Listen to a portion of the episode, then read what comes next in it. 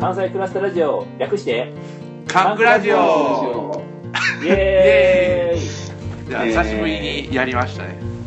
いやーそれでは恒例でですすねねでは関西クラスタラジオ、えー、と始めたいと思います今喋っているのはですね私コロンブス25とクラス拓也と翔平とえっと、黒幕こと奥村です。奥村さんは今海外から、アメリカそうのです西ね。から、あの、サンフランシスコからスカイえプで繋いで参加してます。関西は世界にーまあ、サイバースペースかてなんかポッドキャストってまだ実際なんか、アメリカの関西ですからね。まあウエストですよね、で、これなんか、カンクラジオなんですけど、えカンクラジオってなんか、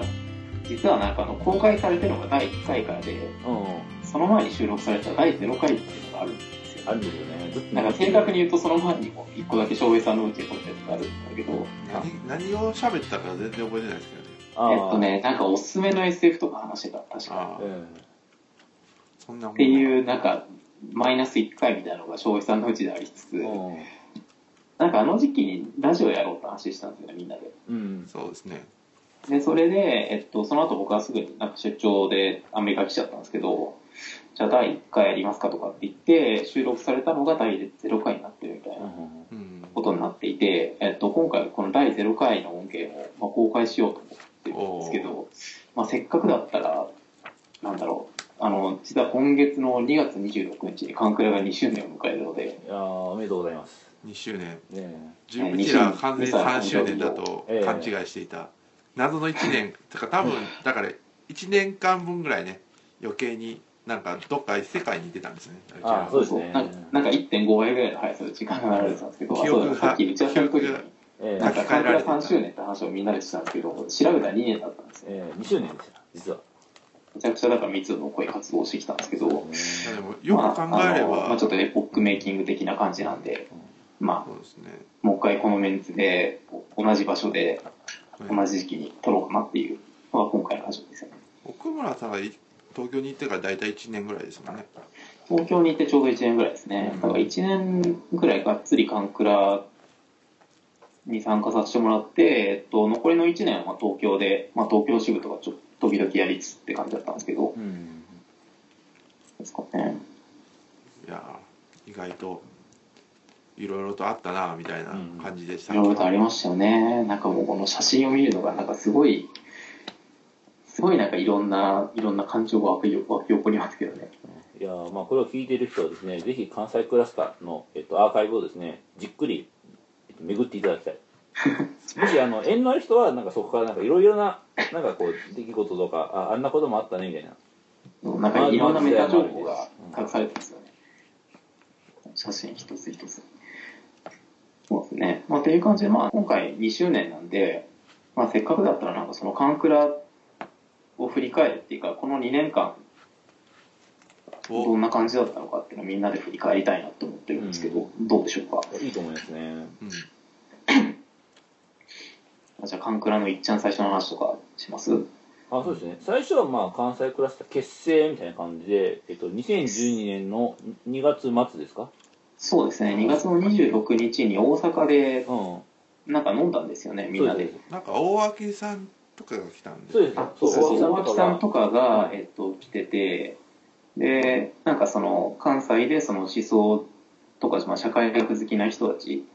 が、えっと、中心になって、なんか読書会とかやろうみたいなうんうん話になったんですけど、それの決起集会が2月末だったんですようね。んまあ、それがで形成されるきっかけっていうのが、まあ例のダイレクトメールですねダイレクトあ、にそうですね。なんか僕がコロンブスさんと翔平さんに送ったダイレクトメールで、なんか僕、えっと、なんかその前の冬もアメリカにちょっと3ヶ月ぐらい留学したんですけど、うん帰ってきた時に、あちょうどだから、東さんの一般医師2.0がうんあの話題になってた時期で、あの、イルカプロジェクトってあったじゃないですか、当時のコンテクチュアズ。はいはいはいで、なんかその一般医師2.0を実装しようみたいな、なんか実装合宿みたいなのがあったんですけど、なんかそれすごい日本で面白そうだなと思ってて、うん帰国後すぐに参加したんですよね、うん東京まで行って。で、そこでなんか岡田さんとか大脇さんとかと出会うんですけど、関西でもなんかこういう盛り上がり作りたいんですみたいなこと言ったら、大脇さんに、なんかその京都にやばい人たちがいるので紹介します、ね。まあ、様々な意味でやばい。大木さんは意外とね、裏でなんかいろいろと関わってますよいね。やいやいやそう、大木さんなんか、実はなんかいろ、裏でいろんな人つなげてるんですけうんど、なんかね、コロンブスさんと翔平さんっていう、ちょっとやばい人がいるんで、うんちょっと DM 送ってみたらどうですかっていう感じになって、で、送ったんですよね。うんうん。そうですね。なんかいきなり、誰だろうみたいな。え、でもぶっちゃけどんな感じだったんですか初めてあの、リプライを飛ばされた時の感じって。いやー完全にね、うちら引きこもりなんで、誰だろうこれはみたいな。まあ、となんかその時は僕ら Facebook 全然入ってなかった、あの、上級会員なかったんですよね。うん。はいだからなんかその Facebook の盛り上がりとかっていうのは全然把握してなくて、まあ、これをきっかけにして上級会員にもなるみたいな感じですかね。うんそうそうあの時期の Facebook の上級会員は、なんかひたすらその実装合宿系の話で盛り上がってましたうね。んうん。まあ、主に北川さん、まあ、東京にいる北川さんっていう方がう、ん。あの、まあ、盛り上げ役とかになってたんですけど、まあ、僕らの北川さんですね、今となっては。今となってうは。んで、えっと、まあ、そんなことがありつつ、2月26日に、えっと、大阪で10人ぐらいの決起集会をしたんですよね。えあの時他に誰がいたっけえっと、奥野さんとかいましたねえ。ありましたね、はい。とか、まあ、あの、うんえっと、大体第1回の読書会に参加してる人たちはみんな来てたのかな。そうです、そうです。で、まあそんな感じで、じゃあ第1回何読もうかなってなって、初めて開いた読書会が暇と退屈の倫理学、国分光一郎さんのそうなんですよね。本でしたね。3月10日で、まあこれちょちょうど震災の1年後とかなんですよね。そうです、そうです。で、でプラス、なんかえはい。えで、あの、これってなんかこう、東さん、東博樹さんが来てくれたんですよね。うん。ちょうどこのそう時、です東さんが京都に来てて、ままあは初めてのイベントだから東さんがいきなり来てくれて、そうです、そうあ、です。うんなんかみんなわーってなったって感じですよね。この時だから東さんが、えっと、その京都であの梅原武史さんとあ対談するっていう企画だったんですよね NHK の、まあ、ソチズも、えソチズも合わせてみえたいな。ええそれでまああのえっと若い人がその東さんと梅原さんの、えっと、話を聞くっていう形だったので、えっと、そこに参加してた北川さんとか、えっと、小川君とか、まあ、そういうなんか東京系の人も参加してくれてっていううん。あ、そうだ、小川くんも来てた。そうそうそういやなんかいなんかいろんな人来てましたよね、だから。そうそうそうそうなんですー自よね分がめっちゃ緊張してる映像が残ってるやつです、ね。ああ、そう、翔平さんだか、こうなんかね、名前も出て、勝ち組だっていう。あの時から僕らって、なんかそのアーカイブをちゃんと残そうみたいな、あそうですなね。んかうん盛り上がってるのをちゃんと可視化しないといけないから、ひたすら全部残そうみたいなスタンスで、で、ブログ記事とかもやってたんですけど、最初の、だからイベントが実はユーストのアーカイブで残ってるんですよね。そうです、残ってるんですよ。なんか3時間ぐらいの映像なんですけど、途中で東さんが入ってきてみんなうおーってなってるのとかそう、これやっぱ結構貴重ですよね。東さんそうがで一す瞬で、なんかこうこう、えー島津の人を要約するみたいな。が、うん。あれ最後確か30分ぐらい登場したんそうです、そうでです。すよ。まあ、そこから飲みで、会に行まあ、いきなり全部ハイデークとこれを予約して、えあすげえなみたいな感じでしたよね。えちなみに東さんは、えっと、学校を、この読書会の会場だと未だに勘違いしてまああーそうなんですかす。そうです、そうです。学校行ったことあるよって言ってま したから。違いこれはます。学校じゃないんですよこれアンテねナカ。フェこれあの、えっと、どこだっけアンテナアンテナカフェアンテナカフェっていう、丸太な町んかまた別の、えはい、会場なんですよね。えでもなんかこう、アンテナカフェと学校は違うんだよっていう、なんかこう、細かい際にこだわる感じがするじゃないですか。なので、はい僕はあんまり説明とかはしなかったです。あなるほどね。まあ、次来て来た時におっとみたいな、まあ、あの、近々、えまあ来るんですよえね。でその時にもねなんかこうあこう来たことあるよとかって言われるとちょっと困りますよい やそれはだいぶでもそうなんだな。それはだいぶ来てますね。いやまあでも、まあ、大体一緒かなみたいうん。うんなんかまた一回の読書会やって、でもこの時は本当探り探りで、なサブサブでしたねなんかそもそも読書会はどうやってやっていいのかすらよくわからなかったから、うん、うん、みんな、すごい議論をしてくれて、こう結構成功に終わったイベントですよね。うん、そうここであの初めてあの僕らは太田さんと会ったんですようん。そうですうね。んで、太田さんも、なんか、なんかぜひ、あの、学校でもやってくださいよみたいな感じでえなったんですですよね。いやこれがなかったら僕が今学校に住むっていうこともなかったですよそうでてか、すゴンさん住んでますからね。そうです、あの、 ここで出会った太田さんが住んでる学校に。いやもうだからこの2年で僕は本当に激変してますよそうです仕事も辞めましたよとかなんか思い出ないですかえこの時期の。この時期のいやでもそでもそうよく考えるとそその時もだから谷口さんがなんかうちらっていうややばいやつがいるから一回見に行っとけよみたいな感じであそうですね太田さんをよ呼んだんですよねうん、だから陰でねいろいろと人をつな谷げて口壮さん。え谷え口壮さんがな谷ん口さかんう元ちらだいぶやばい人だったんですねはい多分じゃで僕は今その谷口壮さんが昔住んでた部屋に僕は住んでいますそう。で、なんか、実はカンクラを始める前は僕なんかアートクラスだったんで、えあの、谷口さんが、だから O4 っていうアート、なんだろう、キュレーター集団みたいなのをやってた時に、あの、もともと知り合ってたんですけえど、うんまあそういうつながりがなんか、いろいろありましたね、背後に。うんまあその関西クラスターのこう背景とかって言ってるとなんかそのそうですねその京都のアートクラスターだったり、あとはなんかその僕らだったら、えっと、初めての東っていう同人誌のああ、時がそうですね、ハジアズですよ。ええうんあじゃあハジアズの話をちょっとしてくださいよ。なんかもともと僕と翔平さんが、うんえっと、会ったというか知り合いになるきっかけっていうのはそのハジアズっていうその東博樹さんの同人誌がきっかけなんですよねうん、でまあなんか東京でなんか早稲田で自分がなんか斎藤大地っていうよくわかんないやつと知り合ってでなんか卒論を東さんで書いたよ東さんの論文使って書いたよって言って盛り上がってじゃあ同時に作ろうってその晩のうちに決まって、うんでなんかリプライとかしてたら東さんに次の日に補足され、えすなんかや引かざるをひ引くことができなくなったみたいな。えそういう感じで始まったハジアズだったんですよね。それはなんかエゴサーチで見つけられたってこまあエゴサーチですよというこね。とですね、うんと。アズマンで引っかかったってこと。なんか自分をフォローしてたなんか編集の人っぽい人が。あなんかこういうのがやってるんだみたいな感じでつぶやいたらそれを多分東さんがそれをフォローその人をフォローしてたかなんかで広まなんか捕まったみたいな捕捉されたみたいな感じだったような記憶が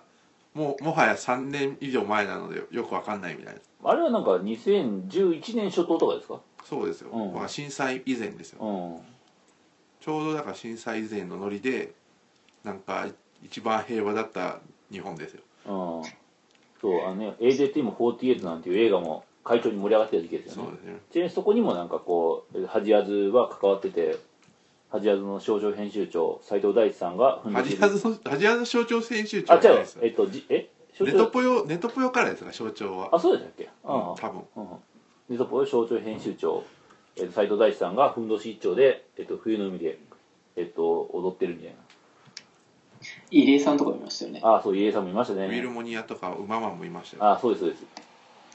でもなんかそこ、でももともとなんか、カンクラとか始まる前から始ま、始まずがあって、で、そこはなんかもうネットワークができてたんですよね。そうですねで、その一部がネトポヤになって、一部がなんかカンクラそうですそうとして成長してたみたいなうん感なじんかそですよね。のハジアズの中にあるなんかジャガイモさんの論考がイルカのプロジェクトの元になっていたり結構なんかねいろいろと奥村さんがだからイルカって面白いなと思ったのもなんかこれが意外ときっかけだったりする、うんそうですよね。僕もだからなんかアメリカに何の本持ってこうって思った時に、本屋でたまたま一般誌2.0を見つけて、なんかやばい、これは面白そうだぞってなって持ってったのがきっかけなんですよ。うんうんまあいろいろだからそこで繋がって、まあだからいいろんなものが繋がってますよね。だうから、ん根っこを探してと。で、ちなみになんかこの3月10日って、なんか多分あんまり、まああれなのかもしれないですけど、なんかその2011年の3月10日って震災の1日前に東さんって実は関西にいたんですよね。あーその時大、そうそうなんですよ。だからその時大阪で、えっと、実は梅ラボの展覧会会かなんかを、あの、梅ラボじゃないや、カオスラかなの展覧会をやってて、で、その中飲み会かなんかにいたんですよ、確か。で、そこで、あの、例の、今、言論オフィスに飾ってある梅ラボの絵を依頼したのが確か震災前日で、ほうほだからちょうど、ちょうど1年後にまた京都来てるんですよ。うなるほどなるほどあそういうそういうのがあったんですねで、だから結構なんかこう3月10日、2012年3月10日って割とそういう意味でもいろいろあったっていうか、うん東さんにとっても、まあ多分関西ちょうど1年、その震災、震災っていうかちょうど1年後にまた関西に来てるっていう意味があるっていう、まあ割と、まあわ割と大事な日っていうか、 うんなんだろう、うん、そんな感じです。ですねまあとかありつつ、まあ第2回とかもやったんですよね。うん第2回は何なんですか第2回はですねえっと存在論的で動物化するポストマンですねあああれかこれなんか4月の29日にやってますね。だからあそう1ですヶね月半後ぐらいうん、うん、に。だから結構1年目ってハイペースで企画してたんですよね。うんそうですねあ本当ですねいやでもこの頃もなかなかハイペースですよあそう月に1回はなんか割とやろうとはしてるんですよね僕てかまあだって小説読書会もあるからああめちゃくちゃハイペースですねそうですとりあえずうん結構結構結構活動さ感じですよね我々うんまあね確かなにんかだからこの頃毎週ここに来ているイメージありま すねいや本当にね学校に引っ越してえっと良かったことのメリットの一つはみんなが遊びに来てくれることですねまあなんかすごいいい感じでハブになってますよね。えだからなんかそれは多分まあひょっとしたら後で太田さんも入んの入ってくるのかもしれないですけど、なんか太田さんが割と理想としてたような感じの空間になってるのかなっていう感じがしますよね。どうも、確かこの時に初めて昨日さんが来たんですよね。えあそうですそうです昨日さんはだからなんかねよくわかんないけど自分がし自分とかが知り合いななんで昨日さんは知り合ったんだろうみたいな謎感がありますいけやど、まあだから東洋界隈の人だったんですよねえ全然違いますよでなんかこうえなんか周りでロチョロしてるっていういやもともと全然違うと思いますじゃあじゃがいもさんとかと仲良かったですああエロ漫画画クラスターではあ、はあ、こうなんかおしっこクラスター系のおしっこクラスターあのおしっこクラスターがいたじゃないですかああいましたねおしっこクラスター系だったと思うよくわかんないですよね、おもらしとおむらしの違いだうと、ん、オムラシ清水問題です、えまあ、そういうなんかなんか自分はああいうくくりでなんか影虎さんとかがえうん影虎さんとかあのマクラクターじゃないじゃないですかあああっちのなんかよくわかんないなんかこうなんかあそこら辺のインクラスターのうんうちの一人だったみたいなうんなんかで、うんまあ4月にやって、健康勉強会とかもあったんですね。あそうですそうですこれはなんか関東と関西をつないでですねうんまあ、あの日本2.0っていうあの装置図ベータ3日本2.0は憲法自主憲法を作ろうっていう企画をやったので、まあ、それに合わせて、えっと、じゃあそもそも日本語憲法でどういうものだったんだろうっていう感じで初めてのきっかけですねで、なんか、この時は結構北川さんとかがもう、あの、参加してて、ええあの、東京で中継したんですよ。あ、違う、この時は学校だ。あ、学校じゃない。えっと、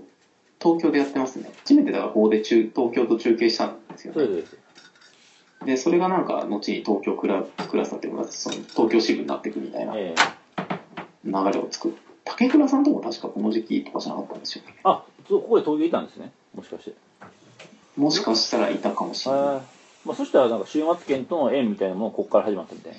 そうですね、まあ、それか次のあれですよあのえっと存在論的郵便的あかどっちか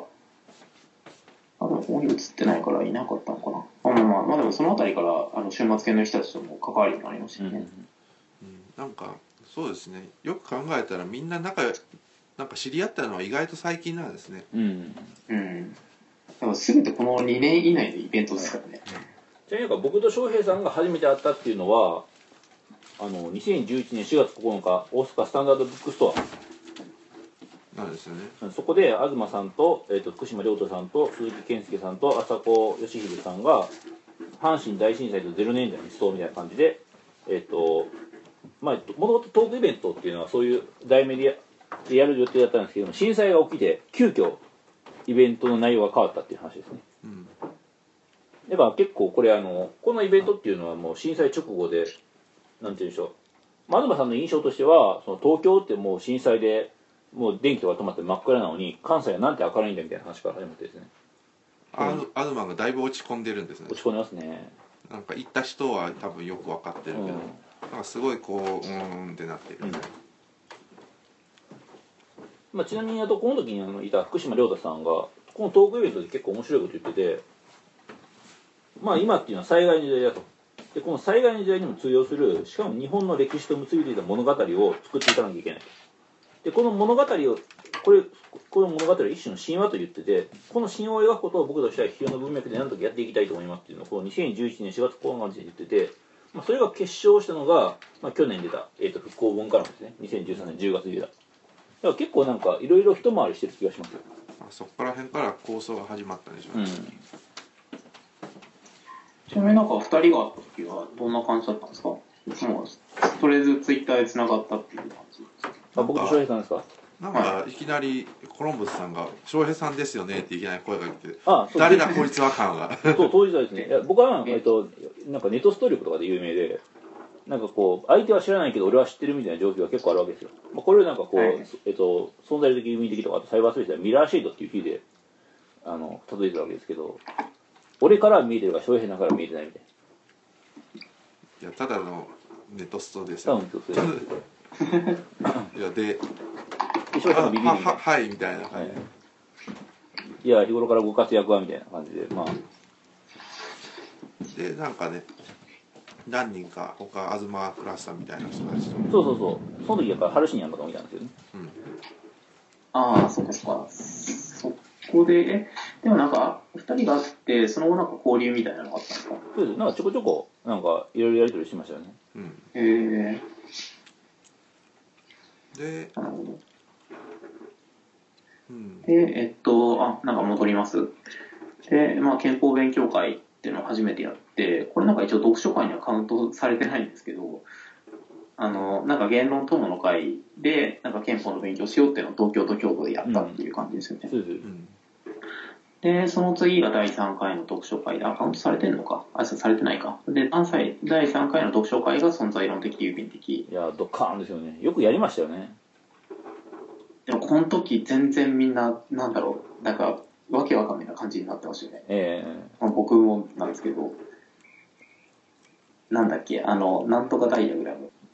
なんかそうやっぱ宋さんがすごい読み込んでてあ、マジックメモだ。あマジックメモはい、うんでなんかこうあのデータベースとマジックメモの関係性とかえあとまあ宋さんはあのドイツロマンまあだからなんてドイツ関連論のすごいまあえっと研究とかしててまあだから関東がすごい詳しいわけですよだからなんかその辺の関係とかいっぱい喋ってて面白かったですねーなんか写真ありますね。なんかマジックメモについて議論してる、そうさん。あありますねえでこれが第3回で、その次のイベントが、なんだっけ、え次がですねえっとまたこれあバーベキュー。もしかしてバーベキューですね。これこの辺かなんかこれですね。あの翔平さんの、あ、そうだそうだ、次バーベキューだ。えう、。えバーベキューとかもやらないとあの開かれないっていうん開かれないやっぱそう。ひら人を開くのはあ軽薄な動物的方法であるっていうあの翔平さんまた東博樹の理論の実践ですね。ほんまや。いやこれなんかこうめっちゃ写真ありますね。やっぱあれですよ琵琶湖ですよバーベキューのお知らせ。これなんか実はあれ、なんか予行演習してるんですよね。うんあそうですそうです。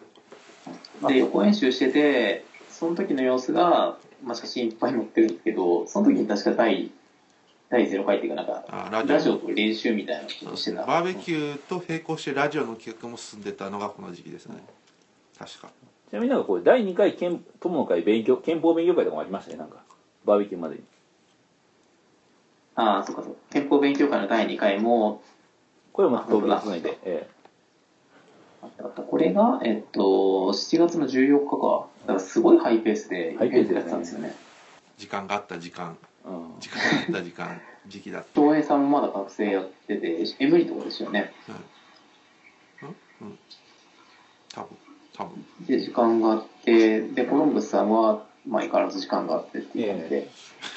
コロンブスさんは相変わらず時間があっそうてだからなんかいや僕昔なんかからそうみでみんなだから無無駄にリソースがあったから、それを全て吸い込んでって感じありましたよね。ここここ10年ぐらいだからなんかこう僕はひたすら時間があって僕の周りの時間がない人たちがどんどん消えていくみたいな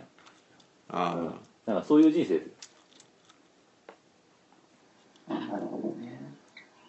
でもこれなんか写真めっちゃありますね、バーベキュー。っありますね。ていうか、なんか、なんだよ、このリア充みたいな感じしません、ええ見ると。いや本当にねこんなん見てたらなんかこうこんなやつらこんなやつらと一緒になんてできるかっていうこの人文系ある種の人文系にひねくれた人たちのなんかこうルサンチマンっていうのはよくわかりますよ、やね焼花火と肉かやってますもんえね。え焼肉食べたくなってきたな、はそうあのこれ写真にね残ってますけどねこの時に僕らシュールストリーミングというい、非常になんかこう人類滅亡の引き金になるかもしれないような凶悪な食い物の食ったりしてたんですね、結構美味しかったそうなんですよねもうなんか、この辺りからなんか、割と勘づらなんかコミュニティ思考みたいなありましたね感じになってきましたよね。だからなんか最初はなんか、とりあえずその人文系に興味ある人を可視化しようみたいなところが始まったんだけど、えバーベキューあたりからその翔平さんスイッチが入って、うんあのコミュニ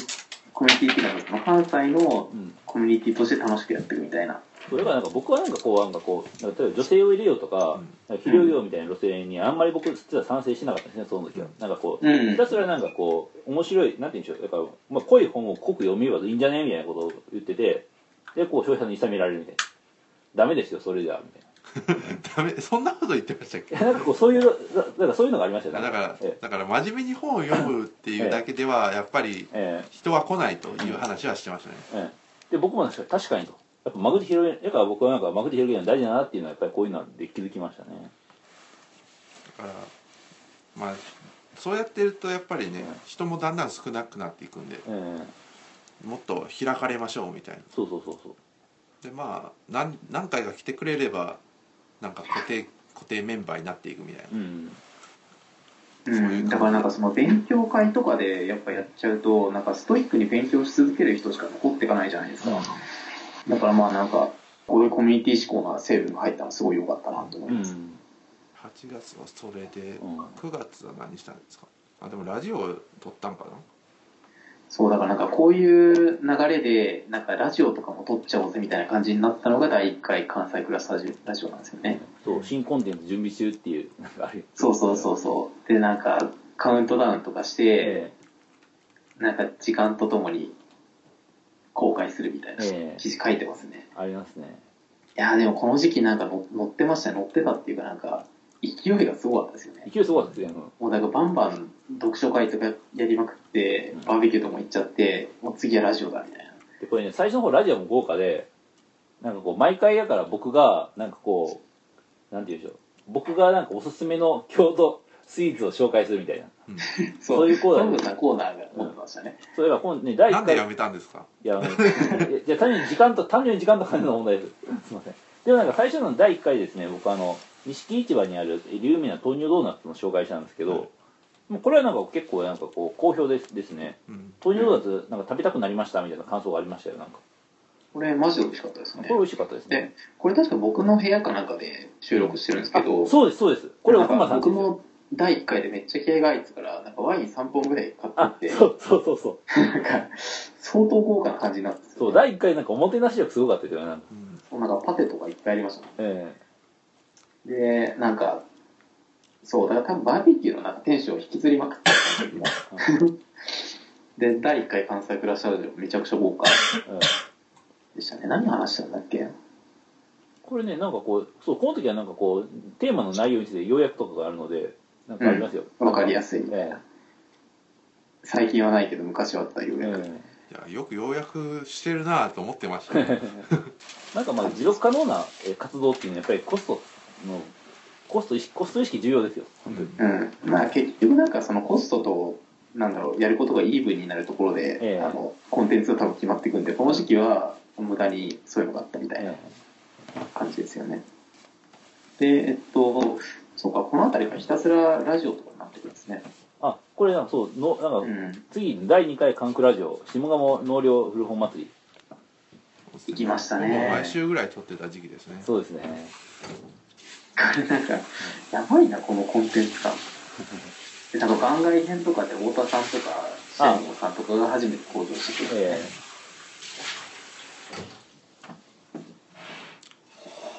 そっかそっか。あ、で、この時期なんかあれだ、レコメンとかあったんだ。あありましたねレコメン本あレコメン本を毎回紹介するのと、あとその、関西クラス祭の10の質問うんっていうのがあって、なんか好きな東さんの本とか、うんなんか好きな食べ物とかをひたすら聞くみたいな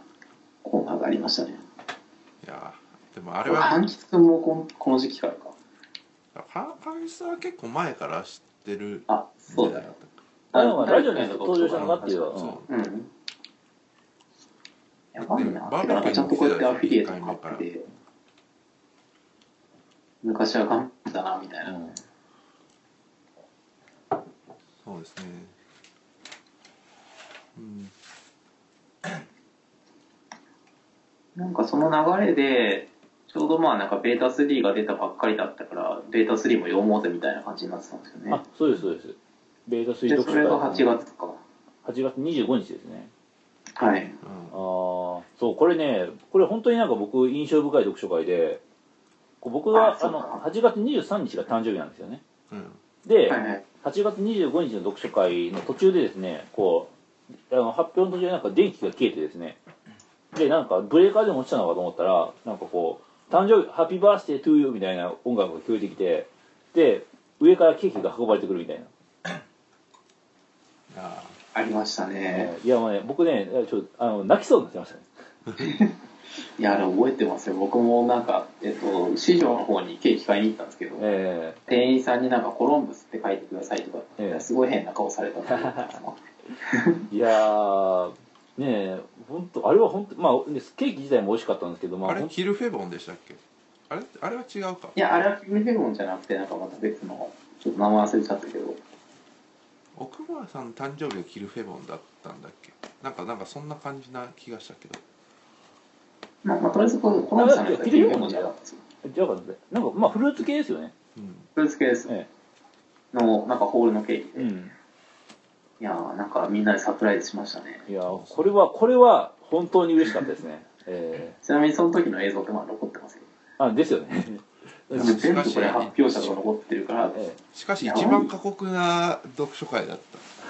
えでももう、うん、あのタイあだって一日ずっとしてますよね朝から晩まで出てましたね。なんか深夜えとか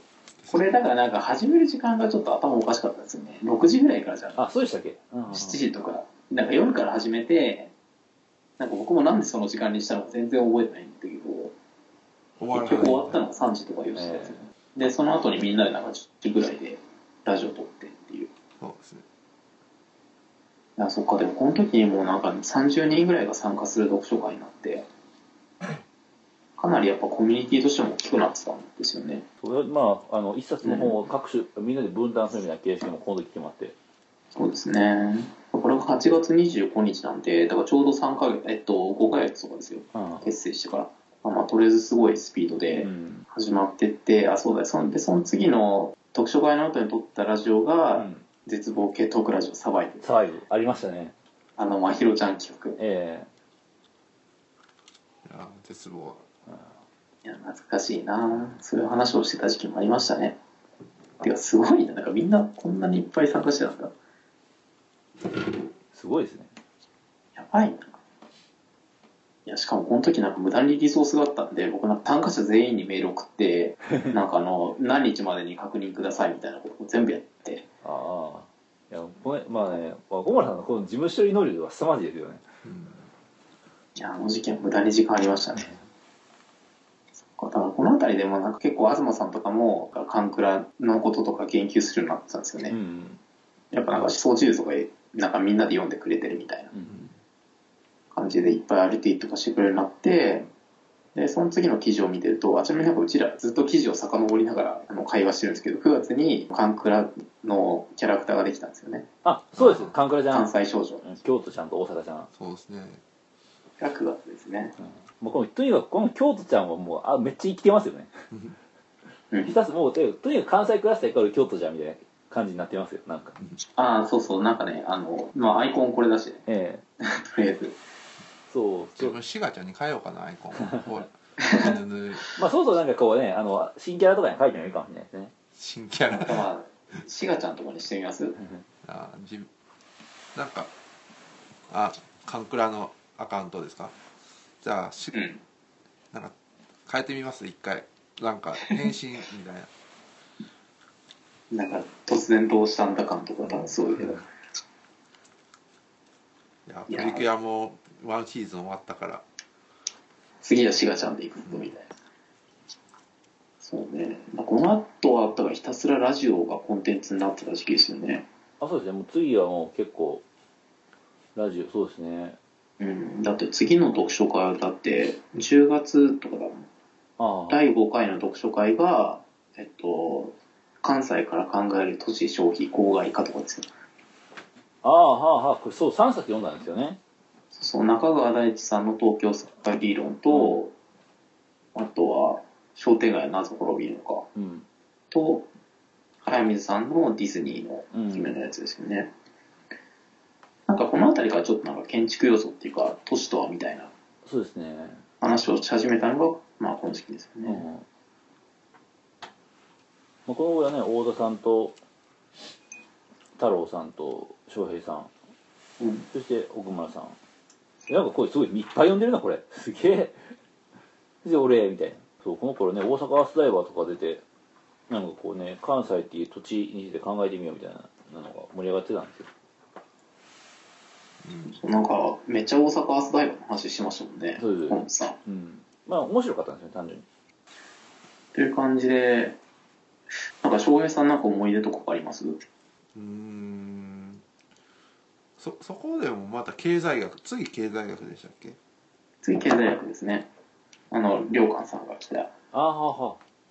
そこになると結構なんか僕なかなかあ最近なんて印象がありますねそうですかええ、なんか経済学読書会はねなんかアベノミクス前になんかこう経済学読書会できたの良かったなっていう記憶があリフレハコロンブスそうそうそうそうこの頃リフレハをしてきますね、いやまあなんか吉田保安がこうやっぱり評判悪いんでねうんこうやっぱり特に特に人文系に評判悪いですようんうん、世界同時株安はどうですか世界で多分でもあれはですねあのあれあのアベノミクスっていうよりも世界的な景気の変動で、あれですごい株価下がってますけどまあよくわかんないですけどアベノミクスがなかったらもっとひどひどかったと思いますようんうんつまりやっぱなんかまああのねちょっと制限用語的になんかこうたなんか語用学者的に言うとなんかこうあいやアベノミクスがあってよかったねっていう話ですよ そうですねあとなんかこれちょうどカンクラができて、さんえっと、半年ぐらいの時期なんですけど今が話してるのってなんかこの時期ってなんかみんながちょっと外に出始めた時期でもあるんですよねあほうほそのカンクラのラジオが初めて大阪町ライブラリーでうそうだであの磯井さんとそうですね話したのがこのえ時期なんですよえねええそうですそうです初出張がちょうど半年後ぐらいですまあ初出張からあんまり出張してない気 がしますねでなんかその次の次ぐらいの記事とかにありますけどなんか言論エトセトラの午後に僕たちの活動が紹介されたんですよねあそうですそうですそんなのもありましたねとかあとはなんか、えっと、言論でやってるユーストかなんかに3人で出演したりしてましたねええあそうですそうですそうあとはなんか、まあ、ここにも記事載ってるけどアート系トーク番組アートファンでも、ああありましたよ辻ね、さん僕がが出てカンクラの話をするみたいなえ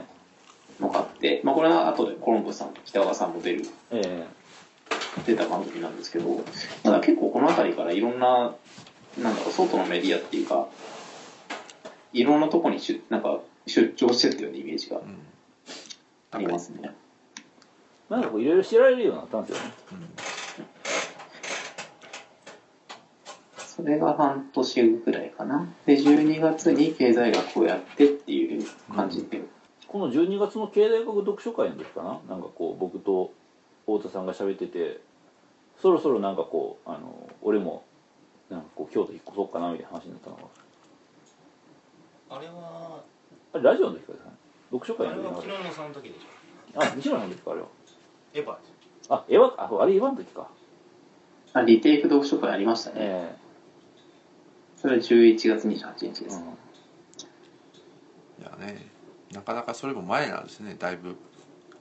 ねでちなみになんかこのリテイク読書会って、あの、この間なんかメール来ましたよね、作者さんから。あそうですそうですうん、なんか大晦日にいきなりメールが来て超びっくりしました。なんかリテイクのあの作者さんからやっぱあのやっ読書会してくれてありがとうございますってメールが来て。ぱそういう作者さんは大晦日ぐらいになんかエゴサーチをしはるんですかねああそれどうなんですいや、かわかんないですけど、年間を振り返るみたいななんかいやでもなんか自分の本が売れてるかとかえどうなんだろうみたいえな読者からなんいやいやかないですこなんか集まんのかなそういう日にどうなんだろうん。なんか、とりあえずいきなり大晦日にメールが来うて、なんちょびでなんでその手紙が届いたのかがよくわからないみたいな不思議な、うんなんかブログ記事読んでくれたらしいですよ。で、そんな感じです。で、まあ次ですよね。経済学読書会があって、ライフ。えあその前にですね関西少女がまた増えたんですよねあああ、そうだそうだ。関西少女がまたリリースされたのが12月の。僕この奈々ちゃんが僕一番好きなんですよおはいはいこはのい。メガネっ子僕はちなみにひょうこちゃんですけひょどうこね。ちゃんあまあひょうこちゃんも可愛いですけどねなんかうん。ーばしがちゃんです結構バラバラだないやまあなんかしがちゃん滋賀に住んでるしがちゃんでうやっぱんりまあそうですよねてかなんかあれ、なんか、翔平さんの、なんだろう、理想っていうか、理想が村田さんに伝えたらそのままにしてくれたって感じですよね。うんそうですねだからしがちゃんにしようかなってアイコンずっと考えてるんです使っていいのかなと思っていやいいんじゃないですか。いいんですかねまあじゃあしがちゃんにしま全す然いいと思いますけど。じゃあアイコンしがちゃんにします今日からじえ、マジでおおゃあコロンブスさんは奈良ちゃんで 僕奈々ちゃんにしよっかなでもなんか僕はいコロンブさん奈良ちゃんってイメージですかや僕なんか奈々ちゃん好きなんですよね単純にでも Q チャンネルさん奈良ちゃんにしてまねししたてねましたよねずっとかかぶれててね。うんじゃあ僕、兵庫ちゃんにしようかな。とかっていう感じで、まあ、関西少女がだんだん増え始めつつも、ラジオも取りつつの、プラネッツ読書会か。まあ次は次2013年ですねうん、ちょっとだからここで一遍切りますから2012年シリーズみたいな感じで、そうですね。まあまあ、もう結構濃い、もう50分ぐらいありますけど、えで、まあちょっとなんか編集して5分ぐらい削りますけど、えええじゃあとりあえず一旦切りますはい。